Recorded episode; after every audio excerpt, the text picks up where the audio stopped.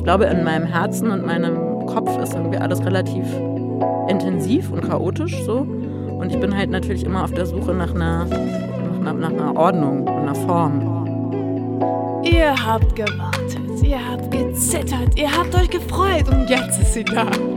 Die neue Folge Schöner Scheitern mit Laura Lackmann und Anton Weil. Jetzt ist Lockdown 2. Ja, herzlich willkommen in meinem Schutzbunker. Laura Lackmann.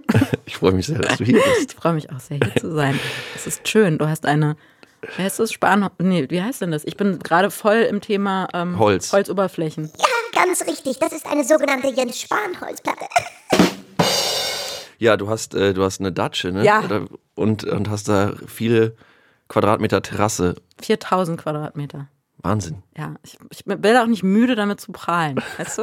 Ja, Wenn ich eins gelernt habe, dann ist es richtig anzugeben. Das ist, weißt du, das ist eine, ist eine Familientradition, richtig Mhm. anzugeben. Und ich habe dieses unglaubliche Grundstück von meinem Vater Mhm. geschenkt bekommen. Also ehrlich gesagt hat er es mir geschenkt, aber nicht überschrieben. Das ist auch so eine, so eine Sache bei uns zu Hause. Immer so locken, aber einem nichts geben eigentlich. Schuldgeschenke. Ja, Schulgeschenk. Oder meine Mutter, die macht immer sowas wie, ah, ich habe voll das schöne Kleid gesehen, das hätte ich dir voll gerne gekauft. Und Mhm. Aber ich habe es so, nie gekauft. ich habe es nicht gekauft. Ich wusste nicht genau. Und man so denkt so, ey, ich habe was gesehen in der Stadt, das hätte dir so gut gefallen. In der Stadt auch, ne?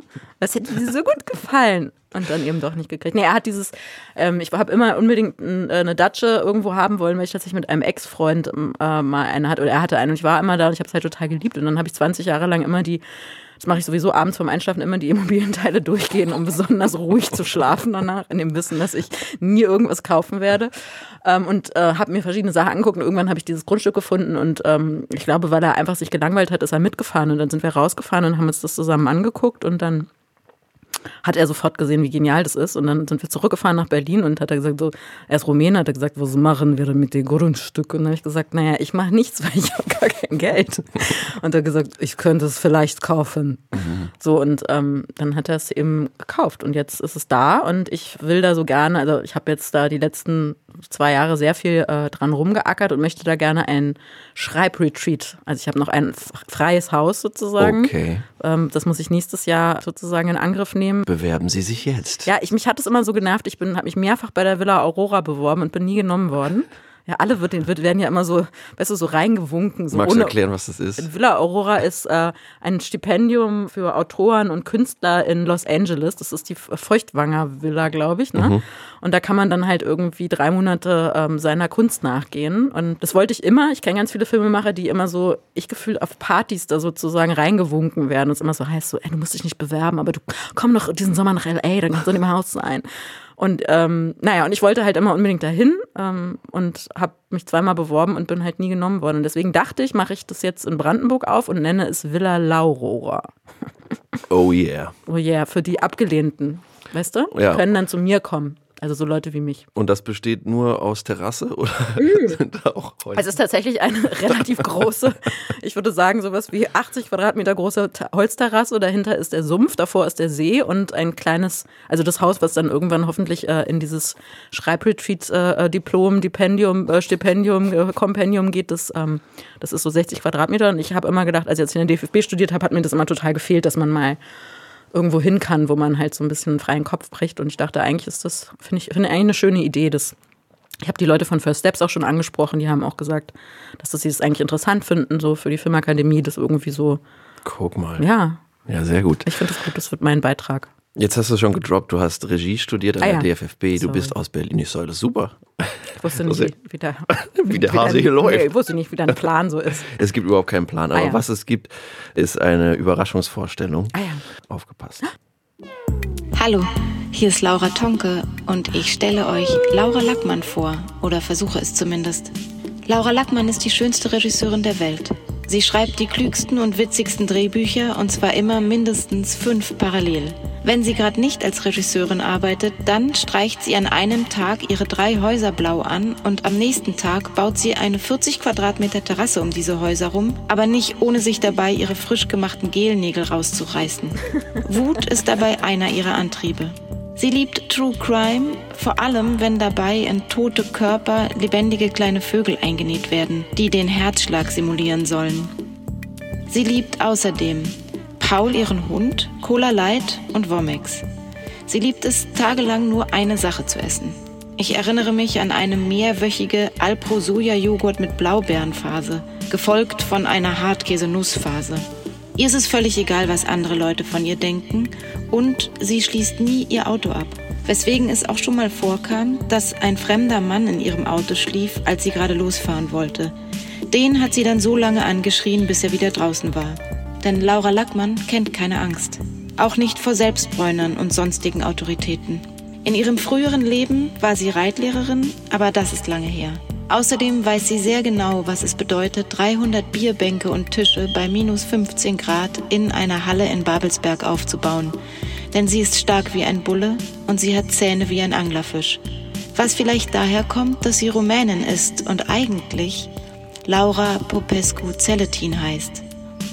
Liebe Laura, ich weiß, du sprichst gar kein Rumänisch, aber De Iubesc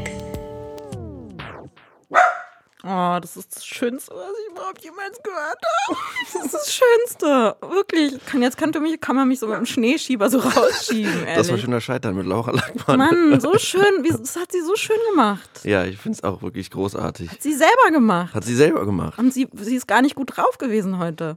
Also das klingt, äh, dann ist sie eine scheinbar sehr gute Schauspielerin. Ja, und vor allem eine extrem gute Autorin. Ich finde, das hat sie auch super schön geschrieben. Ja, ich finde es auch. Vielen Dank, Laura ach, Tonke. Ach, das ist so schön. Ich liebe dich. Und das heißt, ich liebe dich, glaube Ja. ich, oder? Ich glaube auch. Ach man, ich liebe es, es ist auch egal. Ich liebe Voll dich, schön. auch wenn es das nicht heißt, auch wenn es was anderes heißt. Ja, ich möchte alles erfahren. Also, es sind so viele Anekdoten. Es ist so Ja, gut, was sie gesagt hat. Ich Mann. glaube, diese Folge geht 14 Stunden und wir arbeiten jetzt dein Leben komplett auf. Ja, ich habe, ja, können wir. Ich habe Zeit. Nee, nee, Zeit haben wir, haben wir grundsätzlich eigentlich nicht, aber wir haben immer viel zu reden. So, so ungefähr. Ich weiß gar nicht, womit soll man anfangen. Womax, True Crime, fremde Leute in deinem Auto. Ach, ich weiß nicht, keine Ahnung. Das ist also ich, bei Womex ist es einfach, also Womex ist so eine Sache. Ich habe eine, ich habe eine tatsächlich eine, eine Schlaftablettenabhängigkeit, relativ schlimm gehabt. Also vor also eigentlich wirklich viele, viele Jahre muss man sagen. Also ich liebe das Prinzip Schlaftablette, also diese Idee, was Kleines zu nehmen, in den Mund zu stecken, runterzuschlucken. Du kannst auf die Uhr gucken, eine halbe Stunde später ist man einfach ausgeschaltet. Also ein Knopf. Ne? Ich finde die Idee des Knopfdrückens und irgendwas passiert wirklich genial. Also so, ich weiß nicht, ob es an so einem Kontrollmechanismus liegt, den man irgendwie so hat, aber ich finde es wirklich genial. Und so habe ich halt eben diese Schlaftablettenabhängigkeit entwickelt und wurde mir natürlich auch relativ schnell klar, dass ich sie habe. Habe sie auch immer sehr laut irgendwie kommuniziert und ähm, habe immer wieder versucht, auch aus ihr rauszukommen. Und bin dann auch immer wieder sozusagen für Monate aus der Schlaftablettenabhängigkeit rausgekommen. Und irgendwann haben wir zusammen einen Film gedreht, ich und Laura. Und da war ich gerade raus aus der Schlaftablettenabhängigkeit. Und wir haben in einem Trailer gedreht. Ne? Also, wir, also eigentlich haben wir in einem fahrenden Bus gedreht. Und ich habe eine, ich kann nicht hinten im Auto sitzen. Ich kann nichts, was irgendwie Schwindel verursacht. Ich muss mich sofort übergeben. Und dann habe ich halt irgendwie gesagt, okay, für den Tag brauche ich äh, Reiseübelkeitsmittel. Habe halt irgendwie einen Aufnahmeleiter losgeschickt. Der ist losgegangen, hat mir irgendwas besorgt. Und ich saß da so am Set und er brachte mir so eine Packung Womex und hat so gesagt, ja hier, äh, das ist äh, Reiseübelkeitsmittel, aber pass auf, da sind Schlafmittel drin. Und dann war natürlich bei mir, kann man sich ja vorstellen, ging sofort irgendwie der Speichelfluss los, der Appetit auf die Schlafmittel war so, Schlafmittel, ja, so, ne? Und dann habe ich halt eben abends, als wir das gedreht haben, dem Bus dieses äh, Womex genommen und Marc und Laura spielten so eine, aus meinem zweiten Film, äh, spielten halt so eine, äh, so eine Szene im Bus. Ich war halt total druff, also in so einem schönen Schlaftablettenjum. Und es war halt wirklich der schönste Drehtag überhaupt, weil so angenehm und so halt so ein bisschen stoned und so. Und dann hatte ich halt eben tatsächlich mit diesem Womex natürlich immer weiter in meinem Schrank und habe halt wirklich immer im Goodiebag und habe halt eben so eine, also so eine Pseudo-Schlaftablettenabhängigkeit mit Womex halt gehabt, sodass ich abends, wenn ich halt ins Bett gegangen bin, gedacht habe, naja, ich nehme mal keine Schlaftabletten, kleine Womex, ne? Hab so eine kleine Übelkeit Ja, hier. oh, so wie flau heute Abend. Ich nehme mal eine Womex. So. Und so habe ich halt irgendwie tatsächlich so eine äh, zweite Schlaftabletten-Womex-Abhängigkeit ähm, entwickelt. Hallöchen, meine kleinen Schlaftabletten. Ihr merkt, ich bin richtig gut drauf. Das liegt daran, dass ich runter bin von die Tabletten. Ja, zum Einschlafen nehme ich jetzt immer so ein paar Dröpple Baldrian auf die Zunge und schluck die dann runter mit einem guten Gute-Nacht-Tee. Den sögel ich einfach rein. Und dann, ganz wichtig, lege ich mir das Lavendelkissen auf die Nase und ein paar frisch gepflückte Bachblüten ob de Öglein drauf und drüber dann direkt eine schöne Schlafmaske von GNTM bei Job. Und dann den schönen einen Diffuser mit ein paar Lavendeltröpfchen anmachen und einatmen, ausatmen, klack. Ach, apropos klack, ein schönes Einschlaflicht anknippen und dann die Füße einreiben, bisschen, mit ein bisschen Kamillenlotion. Dann auch ganz wichtig, die Calm-App anknipsen und dann kann losgeschnarcht werden. Also meine kleinen Workaholics, ihr merkt, es geht auch leichter als Tabletten. Ich schnarch jetzt nicht weg, denn ich geht's jetzt auf den Fuß. Und kannst du dann einschlafen ohne die? Nö, ich schlaf nie. Ich bin, ich Nicht schlaf mehr, ne? nie. Ich bin sowieso schlaf nie. Also ich bin immer, ich bin auch diejenige, in- bei meinem Freundeskreis, die das Telefon, also auch für alle anderen, mein Telefon ist immer an. Man kann mich, mich erreichen, Leute, also auch viele Leute, die mich nachts um drei noch anschreiben. Du gehst sofort ran auch. Ja, ja, ich bin immer da. Erreichbar. Ich wache sozusagen neben meinem, vor mit dem Blick oder dem zu den Augen von meinem Telefon darauf, dass es irgendjemandem schlecht geht. Das ist wirklich viel. Also viele Leute, die nachts Gesprächsbedarf haben. Und ich bin halt dafür zuständig. Ich bin, ich bin der Wächter der Okay, Stadt in ich der verstehe. Nacht. Ja. Ich dachte, dass das Womex dadurch kommt, dass du gerne trinkst und dann sozusagen oft äh, Nee, Übelkeit hast. nee, pass auf, trinken ist die neue Womex. Es ist so, dass ich wirklich, äh, ich glaube, über, also von Anfang 20 bis ich bin jetzt 41, also fast 20 Jahre wirklich fast nicht getrunken habe. Also Mhm. gar nicht. Weil ich, also auch beim Trinken auch bei mir so ist, ich kann einfach nicht trinken. Ich muss, wenn ich trinke, saufe ich. So, so ist es halt leider. Ja. Und deswegen habe ich wirklich viele Jahre gar nicht richtig getrunken. Und das Gute ist, ich kann ja auch, ich nehme auch gar, sonst keine Drogen, aber das sieht man mir nicht an, Gott sei Dank. Und das ist so, weißt du, ich kann halt einfach irgendwo sein und die Leute denken, ich bin so ein richtiger, so ein richtiges Party, Partybeast, was ich wirklich gar nicht bin. Ähm, und deswegen habe ich halt hab eine ganze Menge Jahre lang nichts getrunken. Und jetzt äh, im, im Lockdown tatsächlich, also ich habe dann noch gedreht, also ich musste meinen Film abbrechen ähm, wegen dem ersten Lockdown. Und da habe ich dann angefangen, den Alkohol wieder zu entdecken, sozusagen von, von den Schlaftabletten auf die Womex aufs, äh, auf den Alkohol. Ähm, das ist, Das ist ein Erfolg, Leute. Das ist eine Erfolgsgeschichte hier. das ist eine Erfolgsgeschichte, würde auch sagen. Ich habe es ja dann doch immerhin geschafft, jetzt bei so einer, bei so, einem, bei so einer Volkssucht anzukommen. Ja. Und es haben auch viele Leute mich wirklich belobigt und gejubelt in meinem Freundeskreis, die halt über 20 Jahre darauf gewartet haben, dass ich endlich an die Flasche komme. Mhm. Und die sind jetzt alle ganz, ganz froh, dass ich halt mitmache. Prost. Prost, ähm, genau. Und wer weiß, was, also ich bin ja eigentlich eher gespannt, in was das, also es war auch mal eine Sportsucht. Das ist jetzt nicht so, als hätte ich nicht mal irgendwie zwei Jahre jeden Tag im Fitnessstudio verbracht. Also es ist alles möglich. Ähm, in was Laura Tonke spricht ja auch an die Ja. Alpro-Diät. War das ein Sport? War das so? Ich brauche den Joghurt, ich brauche die Ja, das ist eher so, ich oder? glaube tatsächlich, ähm, ich bin halt eben so eine, ich glaube in meinem Herzen und meinem Kopf ist irgendwie alles relativ intensiv und chaotisch so. Und ich bin halt natürlich immer auf der Suche nach einer, nach einer, nach einer Ordnung und einer Form. Und ich glaube, ich bin einer dieser Menschen, der halt wirklich gerne jeden Tag dasselbe isst. Also, und dann halt für eine ganze Zeit. Also ich, ich glaube, ich bin jetzt im dritten Monat Tomate Mozzarella. Nee. Ja, ja, doch. Tomate, Mozzarella, Cashewnüsse, also reingemischt. Und das Mhm. Okay. ist halt so mein, ich weiß, dass es das Morgens, gibt. mittags, abends. Einmal am Tag esse ich. Wirklich? Ja. Und wann dann? Wenn ich Hunger habe, dann halt meistens äh, wahrscheinlich um 4 Uhr nachts.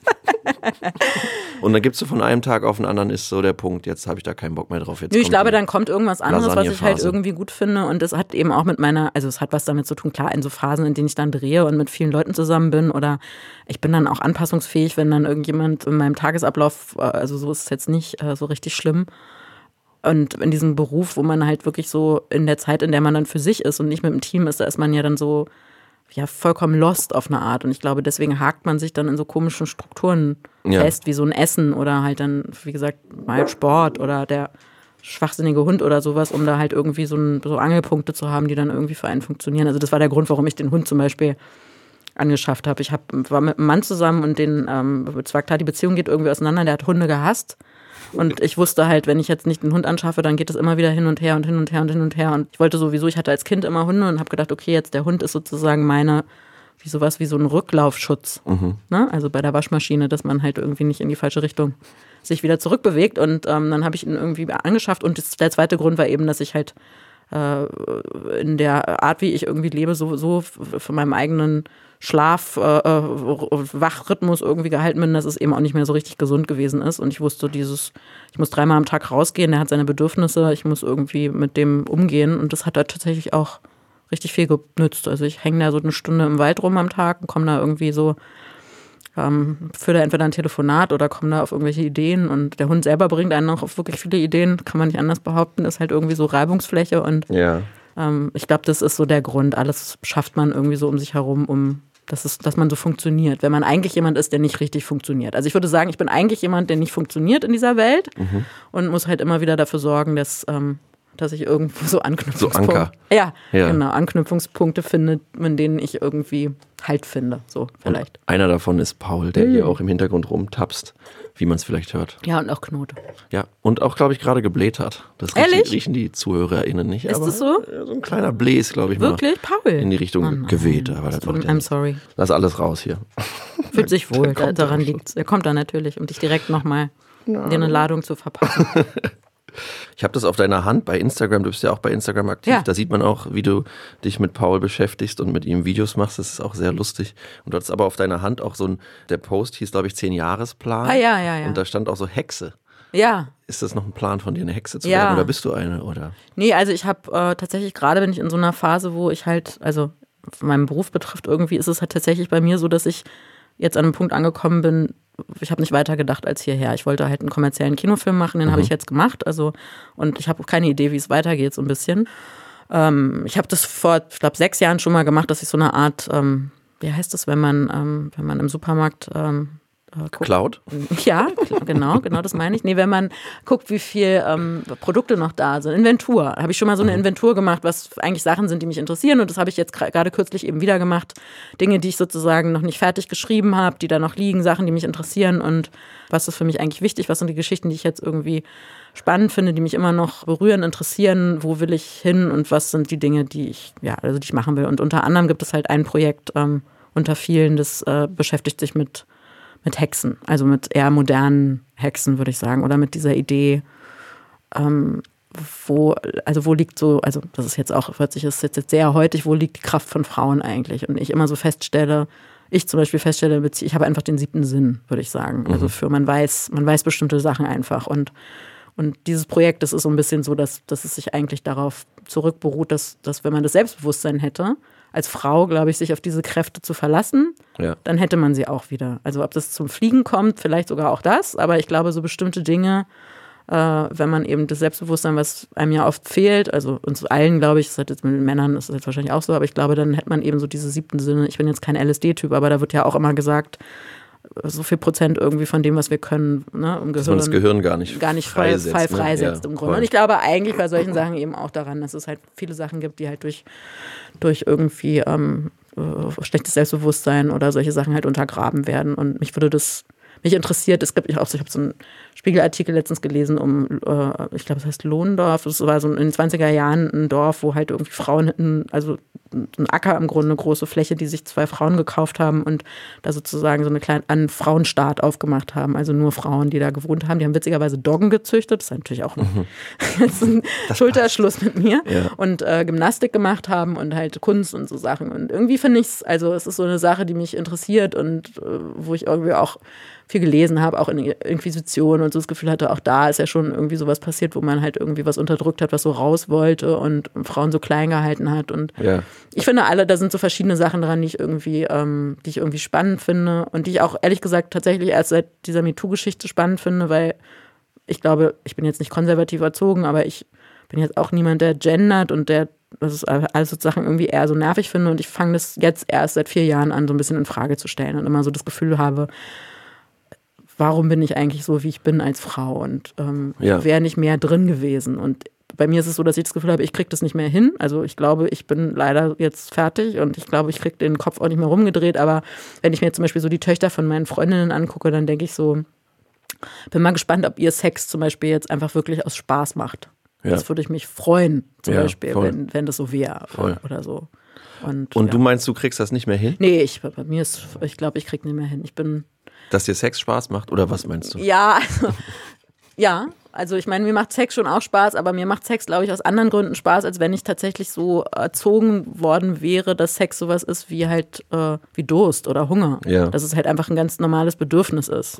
Ich bin halt eben aus so einer Zeit, in der man als Frau dazu erzogen ist, dass das ein Mittel ist, dass man halt sagt, äh, pass auf dich auf, gib dich nicht her, ähm, das ist was ganz Besonderes. Ähm, äh, und, und das, was ja auch alles ist, hat ja auch seine Wahrheit, das stimmt ja auch, ne? Aber Ja. ich trotzdem habe ich das so, ich würde jetzt nicht sagen, also ich gehe irgendwo hin und esse irgendwas, weil mir danach ist. Und ich glaube, ich kann Lust eben nicht so empfinden als was, was befriedigt werden muss. Und ich dann auch sage, ist mir egal, wie ich dabei aussehe, ist mir egal, wer das ist, ist mir das ist halt eben nicht so. Und ähm, ich glaube eben, das sitzt so tief in meiner Erziehung drin mit tausend anderen Sachen, dass ich das, glaube ich, nicht mehr, ähm, krieg's, glaube ich, nicht mehr hin.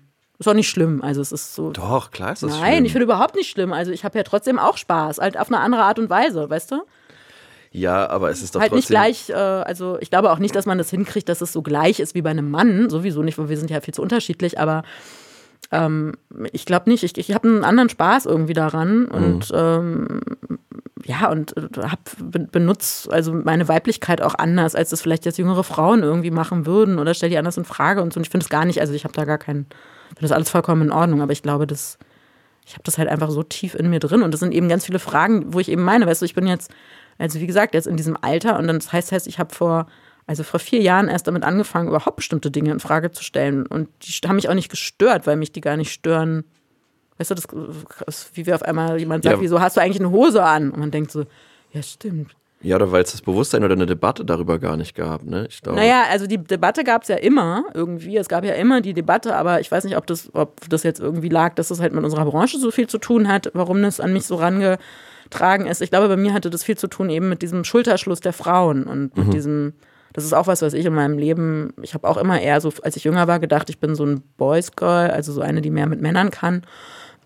Das hat sich irgendwann ich würde sagen, als in meinen 30ern irgendwann so ein bisschen gedreht, dass ich halt wirklich verstanden habe, stark werde ich halt mit anderen Frauen zusammen und das ist da da habe ich auch das da habe ich eine bestimmte Ruhe und ein bestimmtes Verständnis, was mir entgegengebracht wird und und es eben jetzt auch im Laufe der letzten vier Jahre mit dieser MeToo-Debatte auch in dieser Branche so stark erlebe, dass es Frauen so doll geholfen wird und dass die Frauen auch extrem kollegial untereinander sind. Also ich habe mich mit so vielen Regisseurinnen, mit denen ich gar nichts zu tun habe, jetzt einfach getroffen und sich kennenzulernen und und die einem dann irgendwie, hey, Schauspielerin, also Katja Riemann, die mir irgendwie Jobs zuschachert, einfach nur, weil sie, weil sie irgendwie mich schätzt und mag und wo eben dieses, was einem als Frau ja auch oft vorgeworfen wird, diese Stutenbissigkeit, das einfach vollkommen ausgeschaltet wird. Und ich glaube, das ist so eine Sache, das haben Frauen ganz viele Jahre eben einfach nicht gehabt, dass, äh, dass man halt irgendwie so zusammensteht und das empfinde ich halt eben total, dass das so ist. Und ähm, ich glaube, da, ähm, ja, das finde ich irgendwie gut. Ah ja, das ist der Paul. Paul Peter. Paul, ich sag dir mal was. Komm mal her. Hey! Mal, so ist meine Durchsetzungskraft in allen Lebensbereichen. Komm mal her. Hier zu, zu genau. ist jetzt so anti-autoritäre Und Erziehung. du hältst ihn jetzt einfach fest. Ich halte ihn jetzt einfach fest. Das ist auch es bezeichnet auch, dass er zu dir geht. Ne? Auch er ist patriarchal erzogen Nee, wahrscheinlich. der weiß halt einfach immer, wer der Chef ist, der Wortführer. Und dann ist der immer, ach, bist du doof. Du bist wirklich richtig, das ist eine Gehirnzelle. Laura, wenn's nächstes Mal klingelt, bitte mach doch die Tür auf. Von wegen Schulterschluss und so. Ich hab was gekocht. Einen Gaumenschmaus. Ich bin ganz nervös. Für Paul Peter. Es nennt sich Linsen Power Pay Papo. Und es besteht aus Buchweizen, Pastinaken, Äpfeln, Hanf, Chia, Goji-Beeren und Matcha. Also nur das Beste für Paul Peter. Das wird eine Sauce.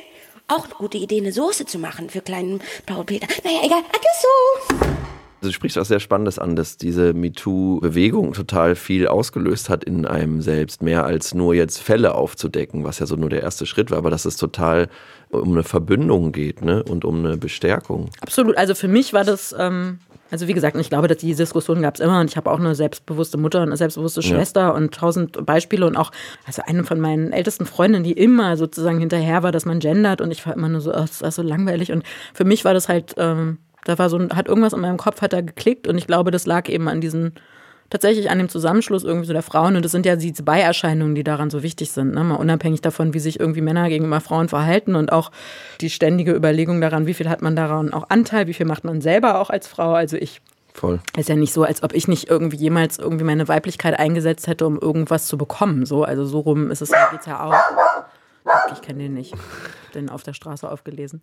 Dass dieses sich so zusammentun, das ist halt eben so eine Sache, die daran ähm, ja total wichtig und toll ist und die eben, die man wirklich macht. Also ich rufe dann halt irgendwie Vanessa Job an und sage irgendwie, ich finde das interessant, was du machst. Hast du Lust auf einen Kaffee? Und dann trifft man sich. Und dann redet man irgendwie zwei Stunden und dann schreibt man sich immer zwischendurch SMS oder über Facebook. Das passiert mir halt relativ häufig. Schreibt mich jemand an und sagt irgendwie, äh, ist lustig, was du machst. Ich ähm, mag das irgendwie, ich kann mich damit identifizieren. Bist du draußen auf deiner Datsche, kann ich vorbeikommen? Und Ja. dann sage ich ja und dann lerne ich eine neue. Also es passiert viel mit, also mit Frauen sowieso nochmal für mich eher, weil, weil das dann klarer ist, was das, äh, wo da die, ähm, die Idee sozusagen ähm, hingeht. Und ich, das finde ich äh, total wichtig und toll und habe halt das Gefühl, da verändert sich eben auch was. Und da müssen sich sozusagen eigentlich eher alle nochmal so anschnallen. Ja. Also bei dem, was jetzt irgendwie so, so kommt. Ich finde es total gut, dass es kommt und dass es passiert und dass man ja sich verbündet und so. Und es gibt jetzt auch gerade, da bin ich sogar mit dabei, eine Vereinsgründung von MeToo Germany. Das ist sehr spannend und bestärkend, was da passiert. Ja, also ich finde das gut, dass du das sagst, weil ich glaube, dass sich da viele so, es hat ja gar nichts damit zu tun, dass man irgendein also ich habe jetzt gerade eben diesen Film gemacht, äh, Caveman, und da geht es halt eigentlich um die Emanzipation eines Mannes. Also es ist wieder eine Männerrolle, also eine Männerfigur, die da, also aufgrund dieses, äh, das ist ja ein sehr altes, mittlerweile schon 20 Jahre altes äh, Stand-up-Stück und wir haben noch so mal so einen Extrabogen gemacht, der im Grunde sich damit auseinandergesetzt, was seine neue Rolle eben auch ist. Und ich glaube, das ist eben so die Frage, dass man dass man, es geht ja gar nicht darum, dass jetzt irgendwie einem was weggenommen wird, sondern man muss sich halt eben vielleicht eben nochmal so überprüfen, was ist meine neue Idee von mir. Und ich finde zum Beispiel in meinem Freundeskreis sind die Männer so krasse Väter alle. Also das ist immer so mein Beispiel. Also mein Vater, den ich jetzt im Alter sehr genieße, ne? jetzt wo er pensioniert ist, ist der auf einmal halt dieser Vater, den ich hätte gerne gehabt mit ähm, also keine Ahnung, schon als Kind. Und Ja, die Väter, ja. die ich so erlebe, zum Beispiel bei meinen Freundinnen, die sind halt einfach mindestens gleichgesetzt, ne? Und kümmern sich halt super um ihre Kinder und haben da echt auch einen totalen Spaß daran, so, Ja. ne? Es ist nicht nur eine Verpflichtung und und das ist zum Beispiel, finde ich, so ein Beispiel dafür, wie sich was verändert hat, was jetzt nicht irgendwie, wo man nicht das Gefühl hat, hier habe ich eine Kompetenz abgegeben, sondern ich habe eben was dazu gewonnen. Ne? Und ich glaube, so muss man es halt vielleicht eben auch sehen. Das ist gar nicht, es ist ja sowieso nicht eine Sache, die nur bei den Frauen stattfinden kann, sondern unter allen stattfinden muss. Und das ist halt irgendwie eben auch interessant ist, was mit den Männern dann eben so passiert und vielleicht eben auch so mit so einem gewissen Selbstbewusstsein, Ja, was man dann neu findet. Aber ich bin kein Mann, ich kann es nicht. aber du sprichst auch was Spannendes an, was mich an den Film äh, 6 Minuten 66 erinnert, Ja. bei, bei dem du ja auch dabei warst. Ja. Von Katja und Julius Feldmeier. Ja. Eine Dokumentation über die Frage, ob das Kino ausstirbt. Und da hat Christian Schwocho, glaube ich, gesagt, dass er das schwierig findet in unserer Film-Business-Szene, dass man sich so wenig sagt, wie man was findet oder so wenig verknüpft und mitteilt, wenn man Sachen gut findet. Und das hast du ja gerade auch angesprochen, dass das was Neues ist, was du oder was verstärkt jetzt auffällt, wenn dir eine Katja Riemann sagt, hey, ich finde dich gut, ich gebe dir den Job, auch wenn wir uns gar Also nicht ich so weiß nicht, wie das, ähm, witzigerweise mit Christian spreche ich auch echt wirklich richtig viel. Das ist bei, Regisseuren untereinander ja nochmal was anderes, als wenn man mit einer Schauspielerin, also bei Katja ist es halt einfach so, dass das ein ganz tolles Glück für mich war, dass sie in diesem Film mitgespielt hat und dass wir uns halt sofort geliebt haben und dass sie halt glaube ich, mir einfach immer, sie hat mir einfach wirklich, wirklich viele Türen, mich mal eine, eine Werbung irgendwie schreiben lassen, äh, die sie gemacht hat und äh, halt für ein SWR ein Projekt schreiben lassen und sie hat mich richtig protegiert. Ne? Das bedeutet ja für einen jungen Regisseur oder Autoren eben auch was, dass man eine Unterstützung irgendwie hat, einfach nur, um seine Miete zu bezahlen und solche Sachen. Ne? Also das, und die hatte einfach, was das betrifft, an mich geglaubt ähm, Ja. und an eine Zusammenarbeit geglaubt, aber bei Regisseuren untereinander ist ja nochmal was anderes, weil wir sind ja nicht aufeinander angewiesen. Das ne? stimmt, ja. Und äh, ich glaube, Christian hat immer so ein, so ein Ding am Laufen, dass man eben auch so das Gefühl hat, man geht eben sich eher aus dem Weg, als sich sozusagen auszutauschen oder man beäugt sich eher und guckt, was der andere macht. Ne? Dann gibt es natürlich auch Leute, also ich würde jetzt sagen, zum Beispiel Sonja Heiß und ich, wir sind eigentlich eher, wir, wir fahren eher auf, einem ähnlichen, auf einer ähnlichen Schiene. Ne? Also ich würde jetzt, jeder, das weiß man, wenn man auf der Filmhochschule gewesen ist, ist gar nicht möglich, dass zwei Leute den gleichen Film machen. Ja. Aber ich glaube, wir bewegen uns in einer ähnlichen neurotischen Humorberichtung so, ne?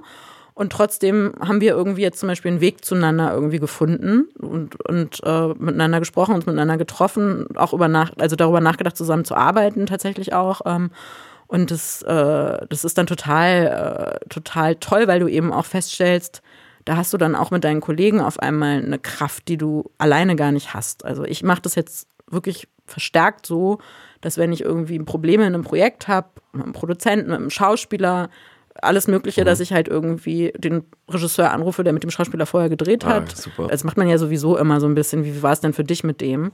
Auch aber- scheiße. Ja. Wieso kriegt er noch Jobs?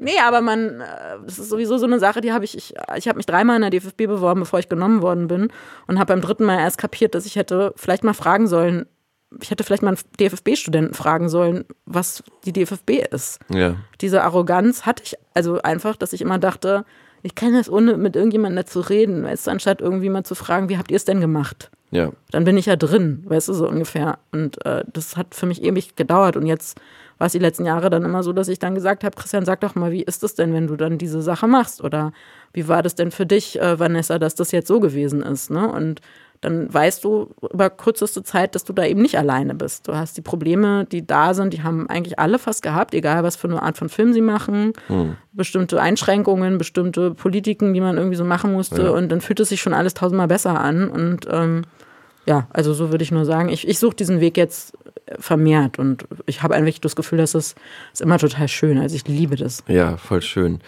Ähm, wie war das dann, bevor du Studentin warst?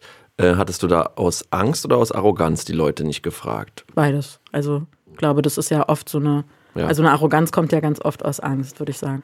Also ich glaube schon, dass es, dass es Arroganz gewesen ist, dass man immer denkt, man kann es besser. Und ich hatte halt irgendwie durch diese Jobs, die ich gemacht habe, viel zu tun irgendwie mit so Produktionen, die halt arbeiten ganz normal, aber halt nicht mit Leuten. Also ich habe äh, das erste, was ich gemacht habe, war ein Praktikum in, in Babelsberg bei Enemy at the Gates. Das war so ein ganz großer Hollywood. War das das, wo du 500 äh, Tische hast? Ja, genau. Hast? Das war, siehst du, das ist der, das ist jetzt der Schulterschluss damit. Nee, das war mein erstes Praktikum und es war die erste internationale Produktion, die in Deutschland gemacht worden ist seit keine Ahnung, 30 Jahren mit ja. so 500 Komparsen, die halt irgendwie Krieg spielen. Ne? Mhm. So eine Geschichte mit, äh, mit äh, Ed Harris und mit ähm, Joseph Fiennes und mit Jude Law und Rachel Weisz. Und es war natürlich ein Riesending und das war mein erstes Praktikum. Und das mhm. ist natürlich in meinem ersten Praktikum auch gar nicht gelernt. Da war ich 19, was deutscher Film ist, sondern ich habe da halt irgendwie auf dem Kasernengelände neun Monate lang gearbeitet äh, wo halt irgendwie täglich äh, wir halt irgendwie 800 Toilettenhäuschen bestellt haben in der Aufnahmeleitung. Ne? Also so Sachen, so Dimensionen, die, wir gar nicht, die man gar nicht kannte. Ja.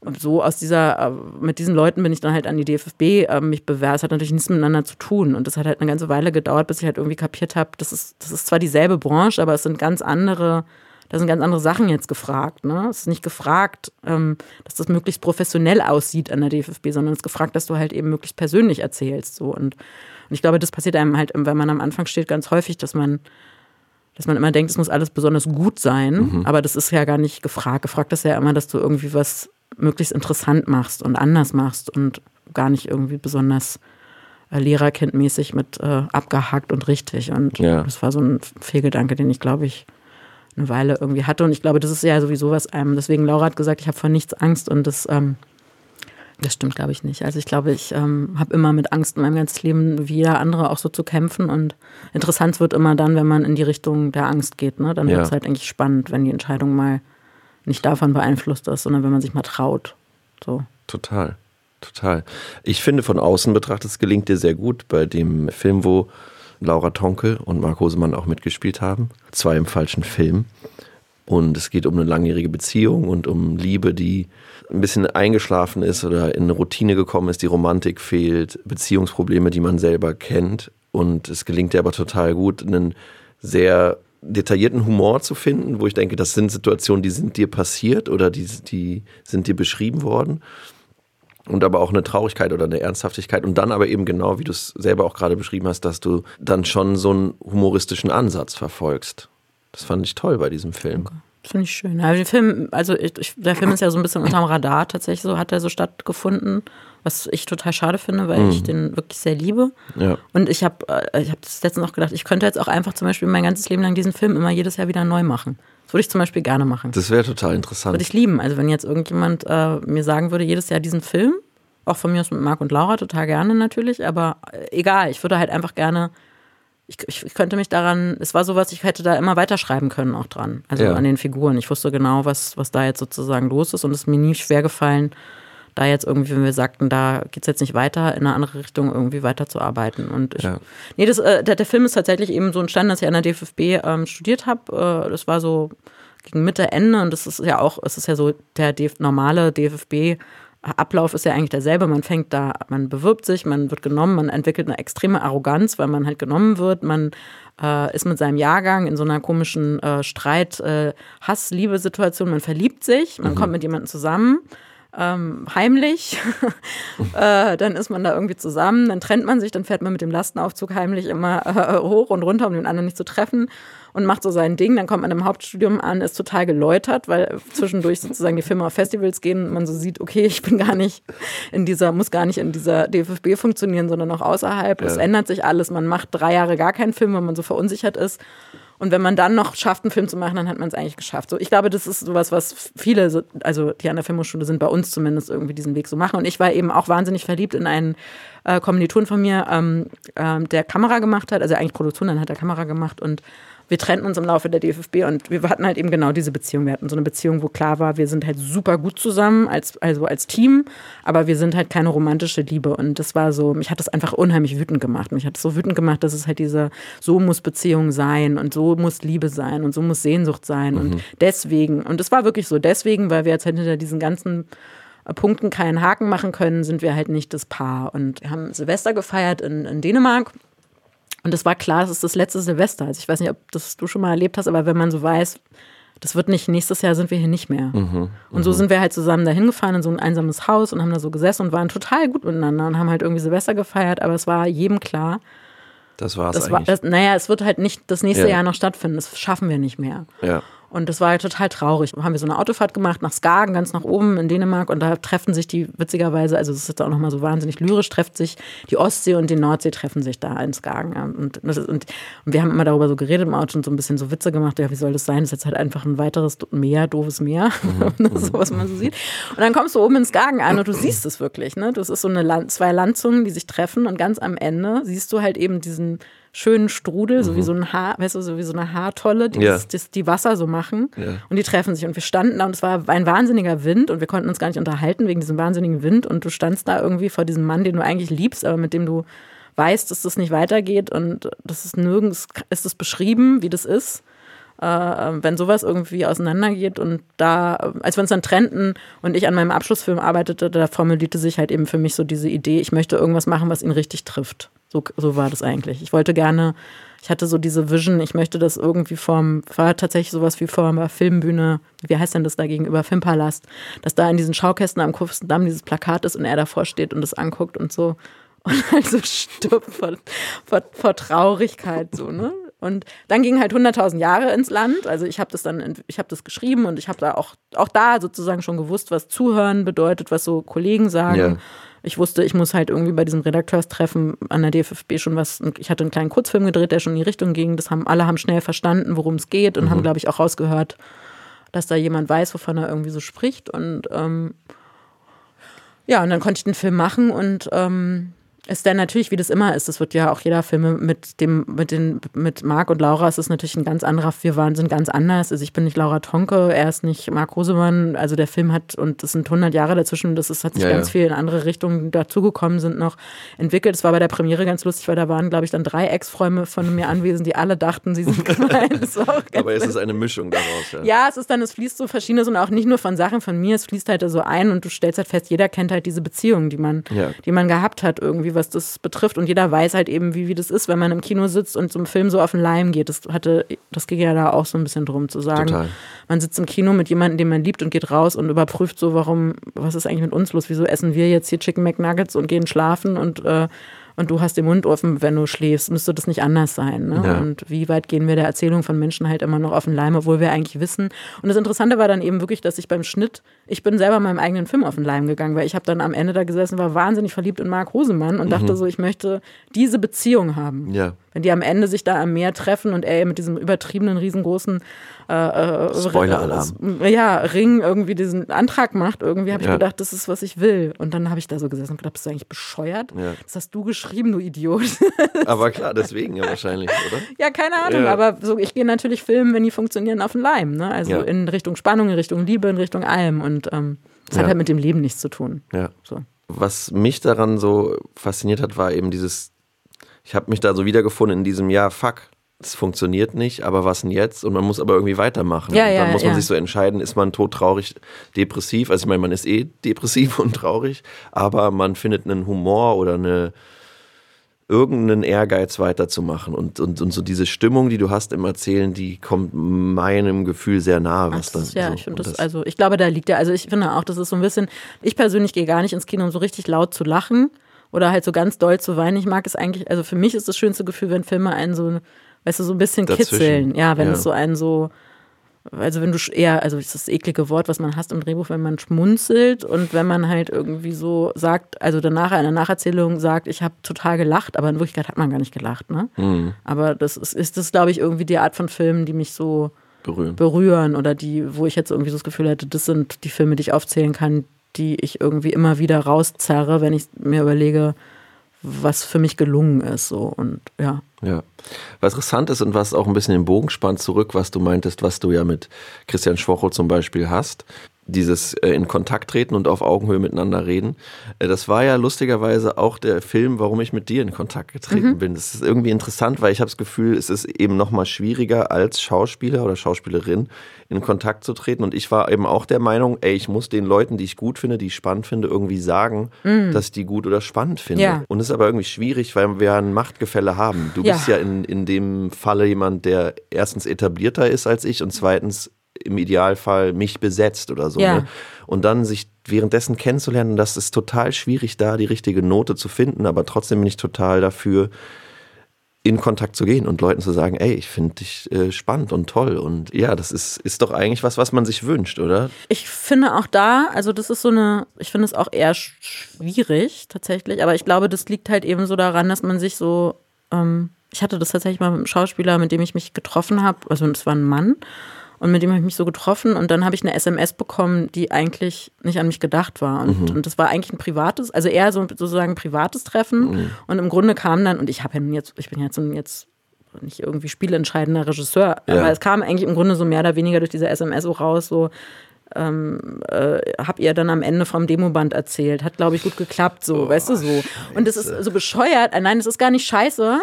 Ähm, es ist nur so, wenn man das Gefühl hätte, die, also die. Ähm, Der Vorsatz ist, ist Naja, es ist halt, es verwischt sich halt so manchmal, ne? Und gerade eben bei den bei Social Media ist es halt für viele von uns, die da ja natürlich nicht so wie die Amerikaner äh, äh, halt irgendwie werbemäßig vorkommen, ist es halt immer noch sehr persönlich, wenn ja. man sich über Social Media anschreibt. Wir haben das halt nicht so wie die Kardashians, dass dass du dann einfach nicht antwortest, sondern man ist da ja wirklich erreichbar. Ja. Aber ich glaube, man muss sich halt in die Situation hereinversetzen, dass man halt eben immer so dieses Problem hat, wann bin ich als Mensch gemeint und wann bin ich sozusagen als Regisseur gemeint, irgendwie was das betrifft. Und ich glaube, das muss man halt im Ton als Schauspieler vielleicht irgendwie klarkriegen. Und also bei Laura, das ist ja für mich so ein Beispiel, äh, die begleitet mich ja jetzt durch, so viele Jahre irgendwie dadurch, weil Laura jemand ist, der mich einfach wirklich inspiriert, weil die so viele Ideen hat. Ne? Mhm.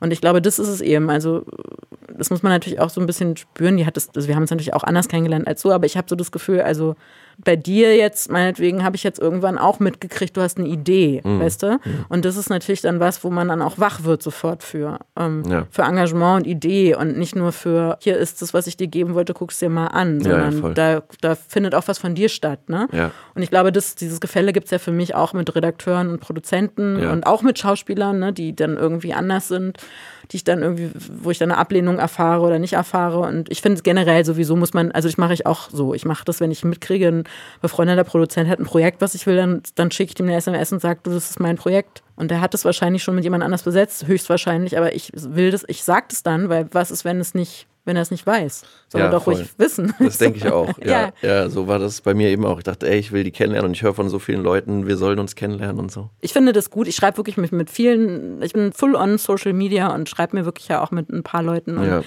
Habe dann immer wieder Kontakte, die entstehen und die dann auch irgendwie funktionieren und manche, die dann wegbleiben und manche, wo man irgendwie was missversteht und dann nicht will und irgendwie, also es gibt da ja alle wirklichen Arten irgendwie von, aber ich, ich finde es eigentlich eher eine Bereicherung. Also ich verstehe schon auch, warum man jetzt da Detox und es nicht macht und ist auch alles in Ordnung und richtig, aber es ist halt eben die dritte Dimension, die irgendwie eine Rolle spielt und da ist und ich glaube, es wäre halt geil, wenn man da irgendwie so eine, ja, irgendwie so ein Maß findet, was halt irgendwie so funktioniert und, und ich habe wirklich eigentlich mehr gute Erfahrungen gemacht. Also ich habe wirklich eine, ja. eine ganze Anzahl an Leuten jetzt halt kennengelernt, die ich so nicht kennengelernt hätte.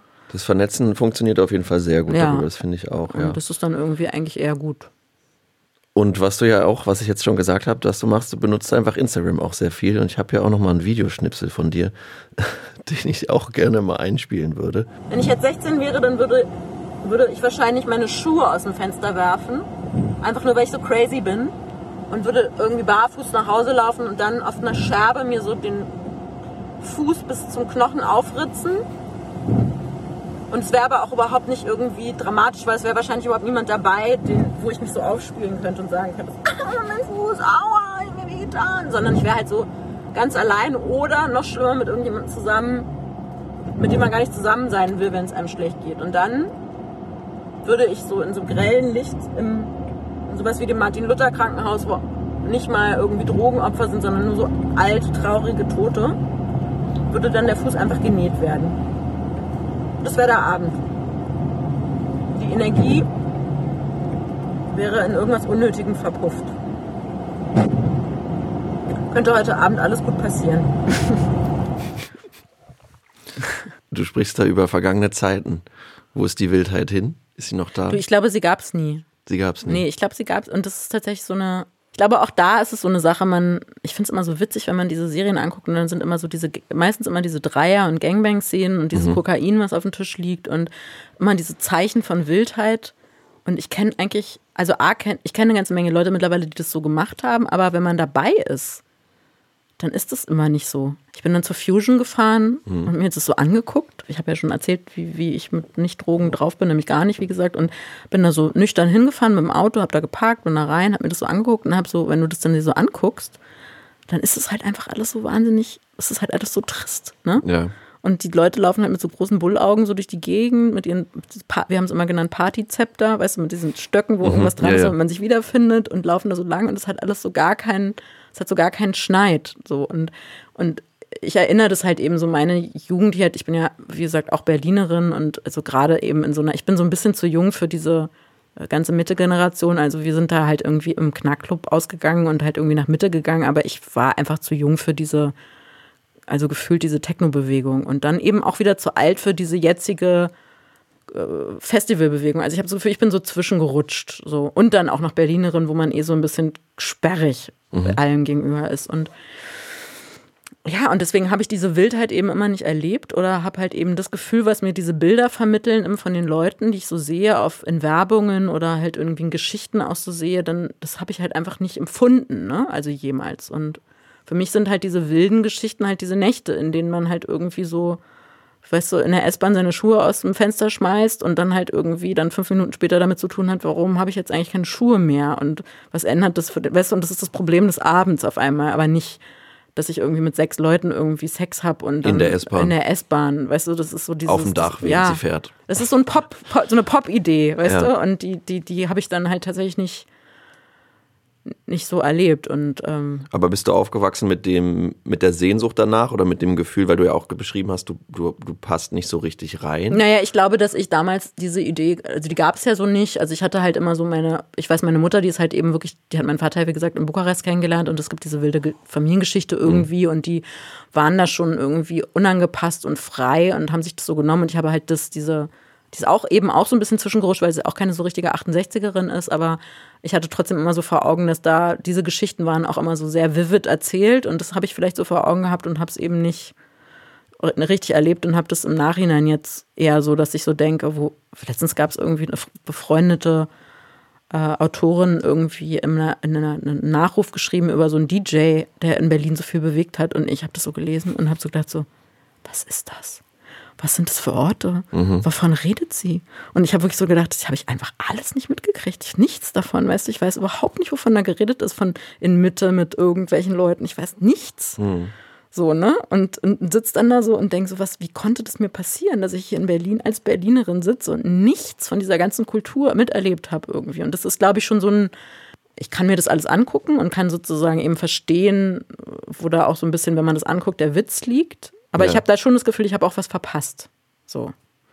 Auch jetzt nicht so schlimm. Also ich glaube auch das, Ja, ap ja, apropos MeToo, dass ich das nicht mehr reinkriege und ich werde jetzt auch nicht irgendwie morgen aufs Feld fahren und LSD nehmen und das mir alles so zurückholen, was ich verpasst habe.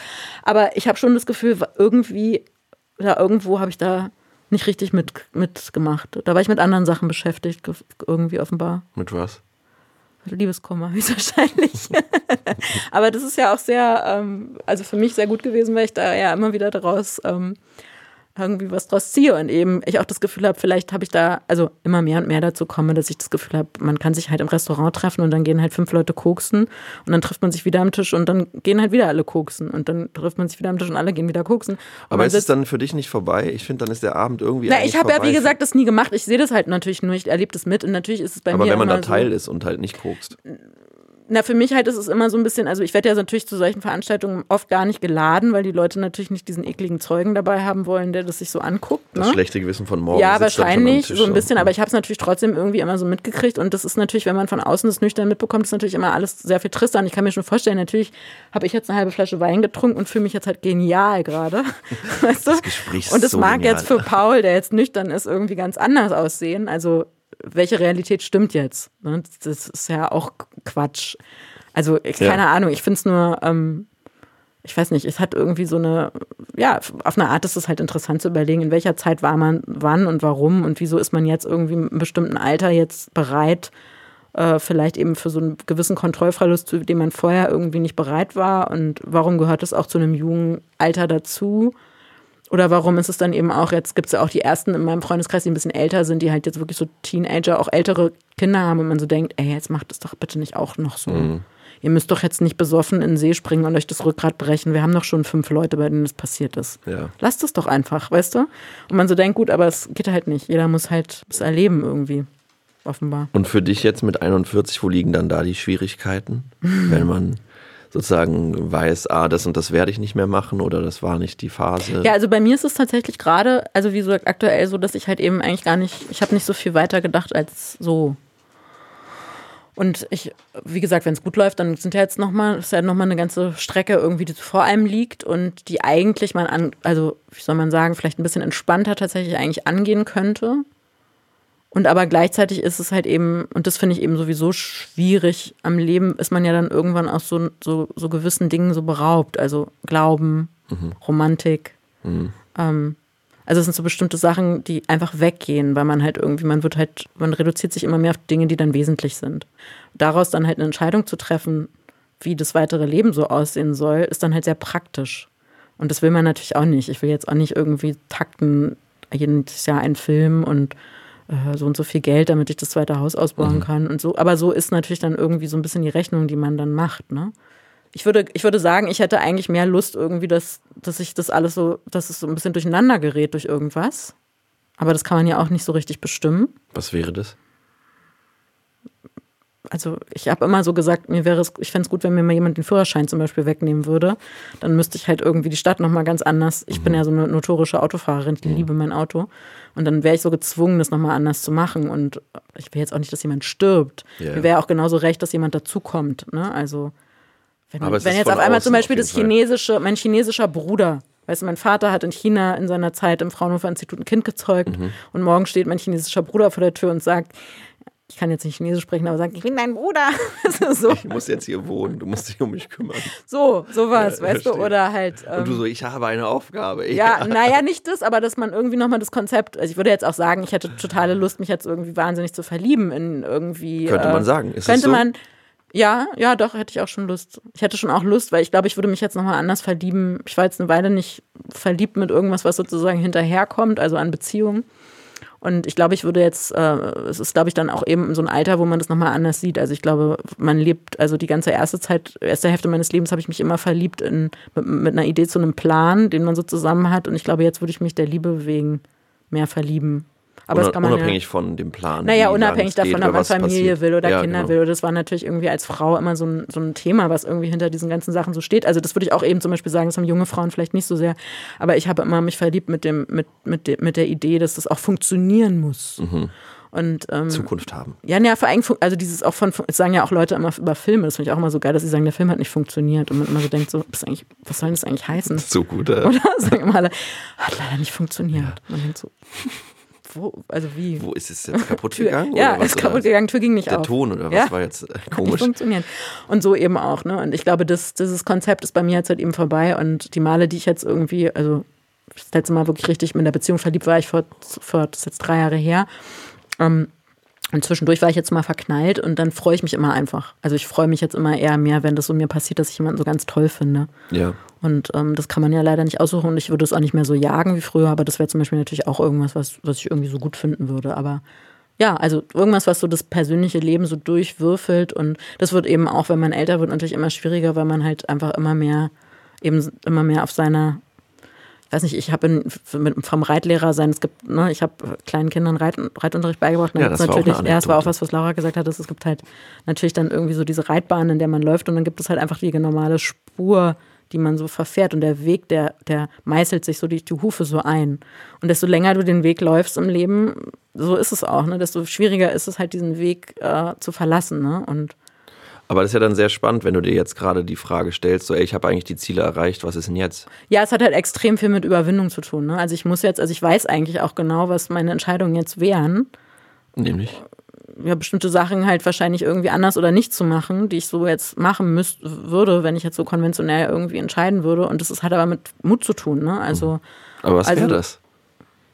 Ja, vielleicht jetzt einfach zum Beispiel nicht zu arbeiten.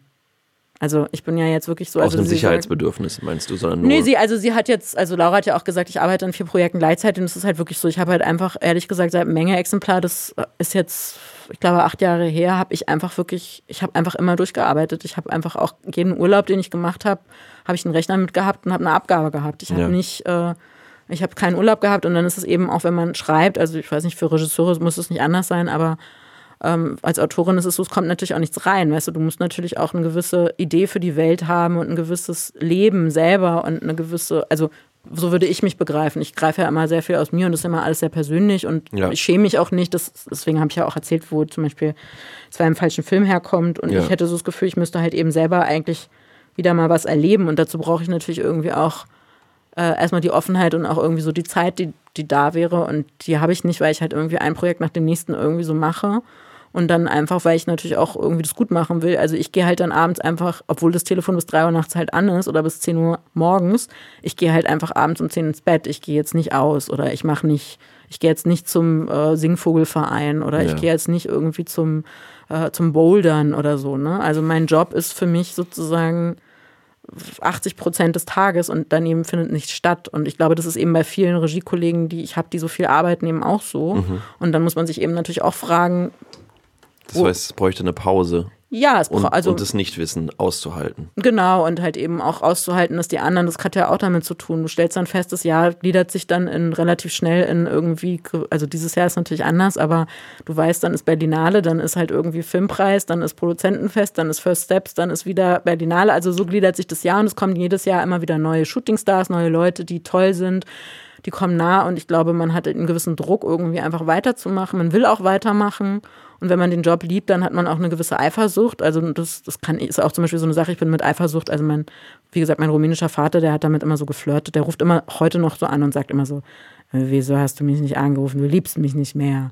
Weißt du, so, da so, wir haben halt immer mehr mit Eifersucht so unsere Liebe füreinander bestätigt. Und auch wenn ich sagen würde, ich bin jetzt eifersüchtig auf Sonja Heiß, so, weil sie halt irgendwie den Meyerhoff-Film macht, was ich Ja. genial finde, Ja. dann ist es nicht irgendwie, dass ich das wegnehmen will, sondern dass ich sage, geil, Sonja, du machst den Meyerhoff-Film, ich will auch, Ja, weißt klar, du, so, genau. ne? Und das, ähm, das, das sind leider so Mechanismen, die einen nicht anhalten lassen, ne? Ist ja auch wichtig, das sich einzugestehen. Ne? Oh, das wollte ich Und auch. da bin ich eifersüchtig drauf. Ich wollte das auch machen. Ja. Ist doch egal, weißt du, es ist ja schön trotzdem, dass sie das macht. Aber Ja. das hätte ich auch gerne gemacht. Ja. Und das, das kann ja für, für alle alles heißen, so, ne? Und ähm, Voll. ich glaube, das lässt einen halt eben nicht, nicht anhalten. Und ich glaube, da äh, passiert es eben ganz schnell oder das stellte sich für mich schon in meinem ersten Praktikum raus. Das ist halt eben einfach kein gesunder Beruf für niemanden. Also sowohl für euch Schauspieler nicht, äh, als auch irgendwie für die Regisseure nicht, als auch für die Produktionsleiter nicht. Es ist halt einfach ein Welt, also ein alltagsfremder Beruf und man muss halt sehr doll aufpassen, wie man da irgendwie, äh, also wie man da zurechtkommt immer wieder. Und man muss es vielleicht auch immer wieder überprüfen. Das hat Total. Plus finde ich, was auch so schwierig ist, man macht es irgendwie, oder ich mache es eigentlich aus einem künstlerisch, künstlerischen Ideal, was Kreatives zu machen und was ausdrücken zu wollen, was zu erzählen, eine Haltung zu zeigen, was zu spüren und dann aber zu merken, es ist aber auch ein riesiger Wirtschaftszweig. Es hat so viel absolut. mit Kommerzialität zu tun, was ja nicht so, nicht so richtig damit zusammenpasst mit dem Ideal. Und dann muss man so einen Kompromiss finden und dann guckt man immer, ja, aber es hat auch zehn Jahre gedauert, dahin zu kommen, wo ich jetzt bin. Wenn ich jetzt äh, Pause drücke, hm, wer weiß, was passiert. Ja, aber ich finde das, also das meine ich ja auch mit Idee haben. Also ich glaube, es, man muss vielleicht für sich selber auch so nachspüren oder immer wieder so fragen, was ist eigentlich wirklich der Kern? Total. Will ich auch zum Beispiel, ich bin ja auch jemand, ich bin ja eigentlich jemand, der hinter der Kamera ist, aber ich will gerne gesehen werden, weißt du? Also Ja. auch das ist ja eigentlich was, was für einen deutschen Regisseur, das darfst du ja auch nicht sagen.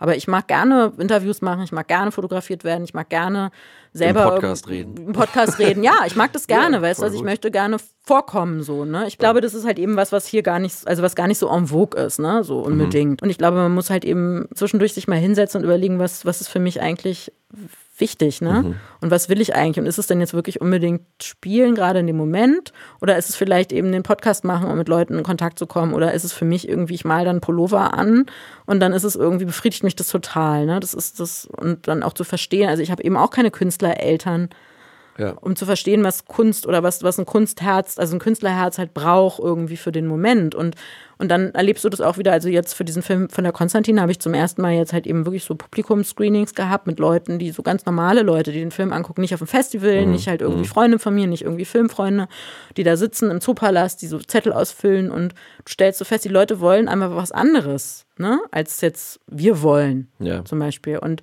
davon geht irgendwie ein Wahnsinnsgeld von Filmförderung halt dafür, dass diese Leute glücklich gemacht werden. Und dann gibt es, muss es auch die Filme geben, die diese Leute glücklich macht, weißt Ja. du? Wenn es unsere Filme, unsere in Anführungszeichen, Mhm. nicht verhindert, dann bin ich damit auch total d'accord, dass es beides gibt. So. Ich finde es halt schwierig, wenn in der, sage ich mal, Arthouse oder, oder der Region, wenn da schon diese ganzen kommerziellen Gesetze mit, das muss aber der machen und der Produzent redet dann aber noch ins Ende rein und beschneidet die Autoren und der muss es spielen wegen Gesicht und Name, das finde ich voll schwer. Ich glaube, es gibt trotzdem eine Unter Unterscheidung von Leuten, die halt ins Kino gehen wollen, weil sie Unterhaltung wollen. Und ich glaube, dass es auch viel mehr zu tun hat mit der Überforderung. Also selbst bei mir ist es so, dass wenn ich abends Film wird, also Kino wird, glaube ich, mittlerweile so empfunden wie Theater. Es ist halt wie Sport, ne? Also du gehst da nicht mehr hin, um dich zu verlieren, sondern es ist eine zusätzliche Anstrengung. Es hat sich verändert, weißt du, es ist nicht mehr so wie, wie bei uns das, also jetzt Ja. du bist 100 Jahre jünger als ich, aber bei mir so war, dass es halt sowas ist, Zehn. wo man wo man so hingeht und man verliert sich in der Welt, sondern man wird beansprucht. Und ich glaube, der, das Leben ist so krass anstrengend durch das, was wir so Ja. an Screentime haben, Ja. dass du das nicht unbedingt willst. Du willst nicht auch abends irgendwie anderthalb Stunden ein emotionales Hoch und Runter. Du willst gerne irgendeinen Schwachsinn angucken, der dich nicht tangiert. Hallöchen, meine kleinen Popkörnchen. Also, apropos Schwachsinn und Tangas. Ich habe letztens aus Versehen einmal in Love Island reingezappert. Ja, und da bin ich echt hängen geblieben, Leute. Der Hund nämlich von Desiree Nick, der trinkt Rotwein aus einem echten Weinglas. Und jetzt frage ich mich, ob Paul Peter eigentlich auch gerne Wein trinkt, so einen schönen roten oder so einen schönen sanften weißen. Oder schiebt er sich doch lieber so einen GT oder so einen Martini Blanc hinter die Schlappohren. Was ich damit sagen will, Leute, ist, dass Fernsehen einen doch schon wirklich zu den wichtigen Fragen des Lebens führt, oder? Ja, ich muss los. Ich mache jetzt noch einen Frauentausch. Adios. Das sind irgendwie auch sehr schöne Worte, dass du gesagt hast, wir haben alle so ein Künstlerherz und wissen aber auch nicht damit umzugehen. Und in den seltensten Fällen hast du dann Eltern, die auch alle damit Erfahrung haben und es dann aber schön in Kontakt mit anderen zu kommen, denen es auch so geht und da dann sich wiederzufinden oder ähnlich zu denken. Und das finde ich fällt mir bei dir auf jeden Fall auf, dass in so einer Freundschaft mit Laura Tonke, wie ich sie wahrnehme oder wie du sie auch zeigst, dass du auf jeden Fall nicht alleine bist. Nee, also alleine Und- fühle ich mich, was das betrifft, sowieso, also das eben schon mal nicht und eben Weil das finde ich total toll. Das ist, das ist, glaube ich, ein hohes Gut.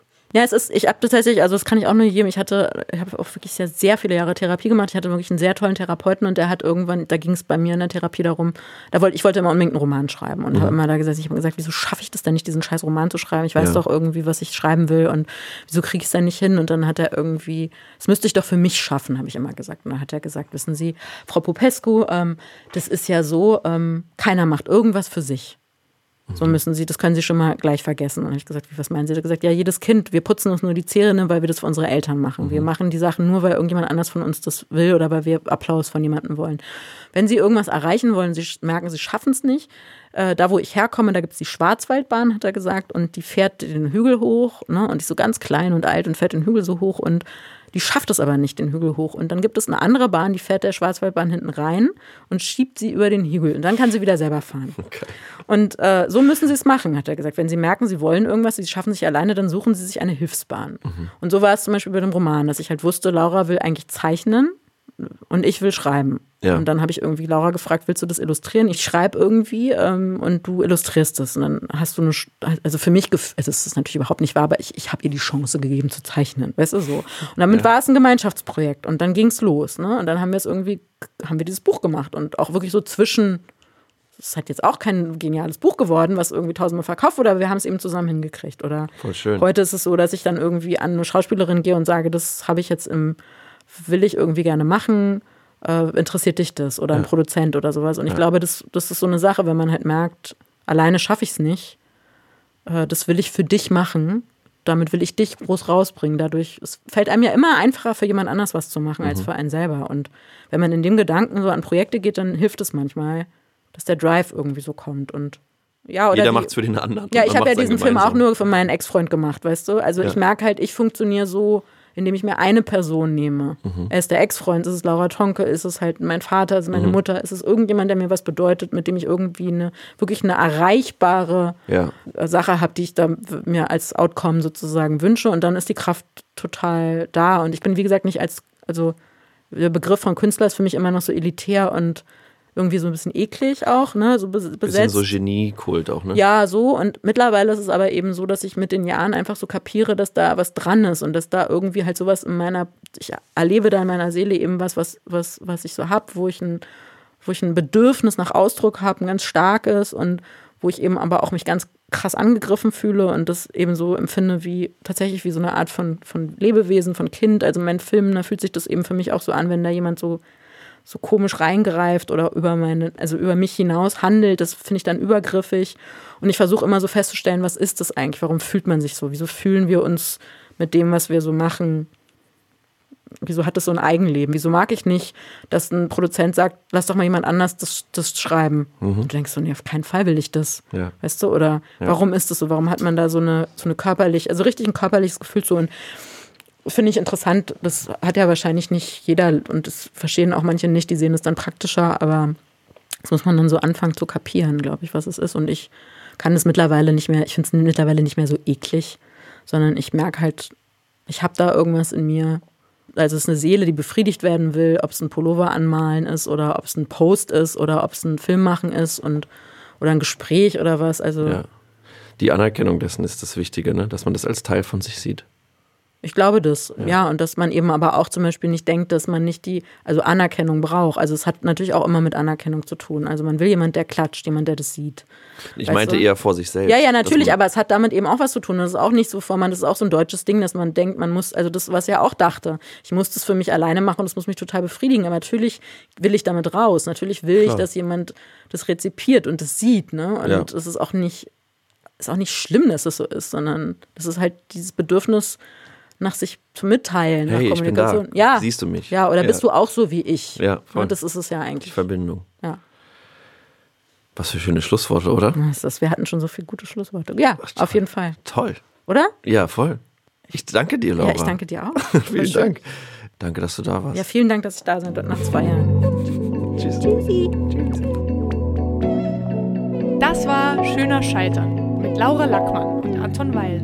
Schöner Scheitern ist eine Produktion von Studio Naschi unter der Mitwirkung von Hanna Müller, Anton Weil, Theresa Guggenberger und Matteo Hahl.